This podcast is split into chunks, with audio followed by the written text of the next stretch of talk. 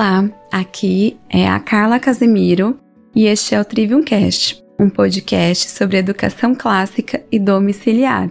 No episódio de hoje, quero trazer uma contribuição a respeito da fase retórica. O principal objetivo desse estágio é que, com um caráter virtuoso, seu filho aprenda a expressar-se de forma eloquente e persuasiva. Assim, é necessário que ele saiba apreciar o verdadeiro, o bom e o belo. Aqui ele produzirá bastante. Com as habilidades adquiridas durante todo o seu período de estudos, irá na prática aprender. Este nível é o mais criativo. O conhecimento e a compreensão são agora exercitados. A gramática é uma disciplina considerada de entrada, a lógica de processamento e a retórica de saída. Vamos ler 1 Pedro 3, de 15 a 17. Antes, santificai ao Senhor Deus em vossos corações, e estais sempre preparados para responder com mansidão e temor a qualquer que vos pedir a razão da esperança que há em vós, tendo uma boa consciência, para que naquilo em que falam mal de vós, como de malfeitores, fiquem confundidos os que blasfemam do vosso bom porte em Cristo. Porque melhor é que padeçais fazendo bem, se a vontade de Deus assim o quer, do que fazendo mal. O cristão, portanto, precisa ter conhecimento, entendimento, ser piedoso e saber responder de modo adequado a quem lhe perguntar. Devido ser um conteúdo bastante prático, um projeto pode ser uma ferramenta muito eficaz para que ele produza frutos lembremos que a fé sem obras é morta, e também a cognição sem prática não tem proveito algum. Teu filho, agora mais próximo da fase adulta, poderá apresentar um pouco do que foi construído em sua educação desde pequenino. As responsabilidades vão aumentando, as quais o próprio Deus preparou para ele. É imprescindível destacar que a sua confiança não deve estar na eloquência, mas no Senhor. Suas habilidades de linguagens devem ser submetidas ao senhorio de Cristo e usadas para a glória de Deus, o que precisa estar claro durante toda a rotina no lar. Trago o lembrete que os conhecimentos desenvolvidos nos estágios anteriores, assim como a lógica, devem ser aprofundados. A linha do tempo, o estudo da lógica e a leitura de biografias, por exemplo, precisam estar ainda presentes. Dito isso, trago cinco atividades importantes para o seu desenvolvimento. Primeira, leitura diária de bons livros, que o auxiliem no desempenho da leitura de livros clássicos e também da retórica.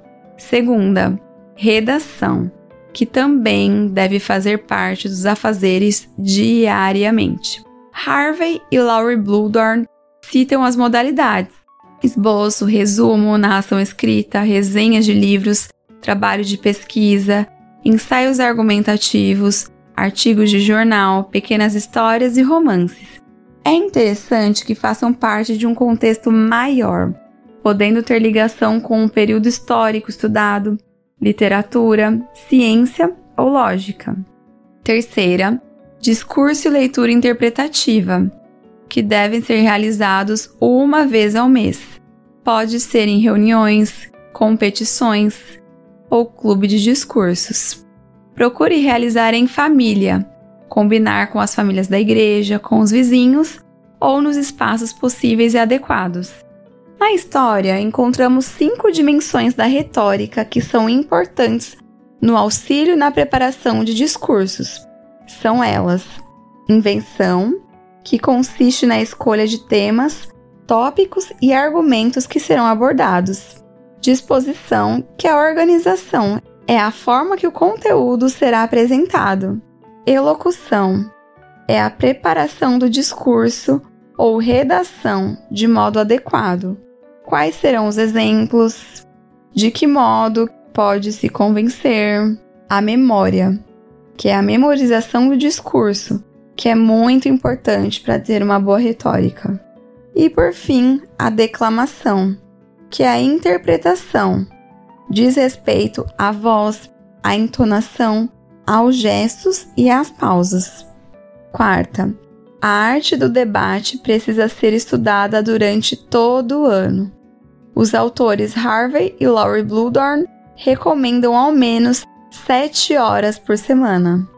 E quinta, governo, economia e direito, que são aspectos essenciais em nossa sociedade e que o cristão necessita ter conhecimento, e conforme o que for colocado em suas mãos, atuar, a fim de glorificar a Deus, inclusive nestas áreas. Enfim, a fase da retórica é riquíssima. É hora de desfrutar um pouco do que foi semeado anteriormente e continuar buscando aprofundamento para obtenção da verdadeira sabedoria, que só é possível encontrar com um coração temente a Deus.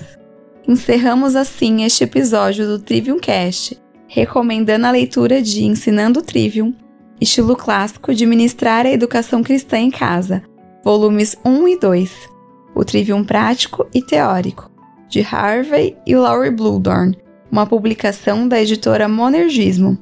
Veja os links na descrição. Para ouvir os demais episódios e nos acompanhar, visite o site perspectivacristã.com. Obrigada por sua atenção e até o próximo episódio.